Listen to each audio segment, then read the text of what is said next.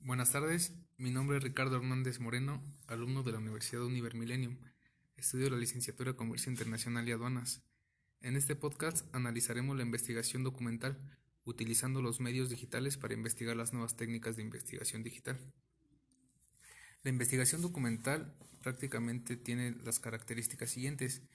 Es común a todo tipo de investigación con fundamentación teórica o, referencial, sea en ciencias naturales o ciencias sociales. Otro punto es que obtiene datos a partir de la revisión de documentos de diferentes tenor. También organiza los datos recolectados de manera coherente, permite redescubrir o reinterpretar diferentes aspectos de una materia, ayuda a identificar vacíos, omisiones o tergiversaciones en las fuentes de referencia anteriores.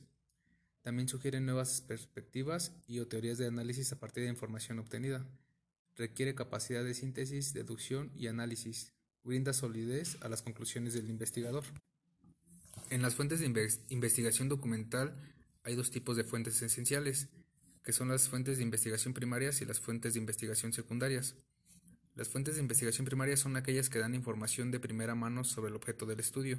Se caracterizan por aportar información original y relevante, por ejemplo, en el caso de una biografía, los documentos civiles del personaje, acta de nacimiento y otros registros son considerados fuentes primarias. En las fuentes de investigación secundarias son aquellas que han obtenido información de otra fuente y le han sometido a un proceso escrutinio, reestructuración, análisis y crítica. Siguiendo el ejemplo de la biografía en proceso, las fuentes secundarias serían otras biografías previas o libros de historia que expongan al menos una parte de la vida del personaje de estudio. Tanto las fuentes de investigación primarias como secundarias están referidas a dos tipos de documentos, según sea un caso. Uno sería la documentación impresa. Se compone de libros, tesis de grados, publicaciones periódicas, documentos de archivos, actas, informes, correspondencia, tratados, contratos, registros contables, etc. Otro serían los documentos gráficos, que serían las pinturas, fotografías, mapas, esquemas, infografías. Otro son los documentos audiovisuales. En este serían los registros de video, grabaciones de audio, películas, documentales, etc. Y por último tenemos los documentos electrónicos. Esto habla, además de documentos digitalizados, podemos identificar blogs, información en redes sociales.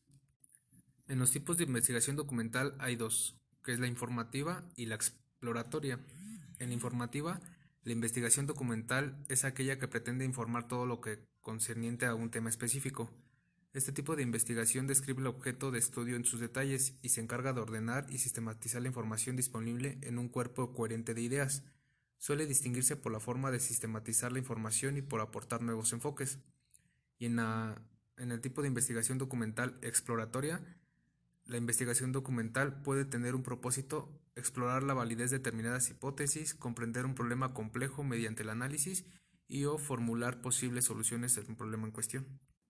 La estructura básica que debe de llevar un trabajo de investigación documental dependerá de la materia y el objeto de este.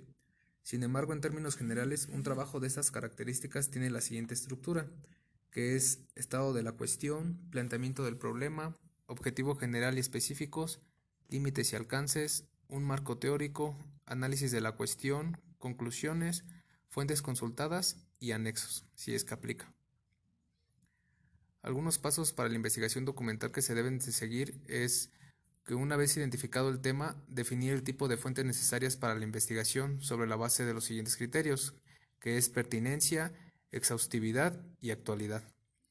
El segundo paso sería llevar un registro de las fuentes consultadas con base en alguno de las normas de referencias vigentes, como es el APA, Chicago o Harvard. Y el último paso sería la organización y análisis de la información obtenida de las fuentes documentales.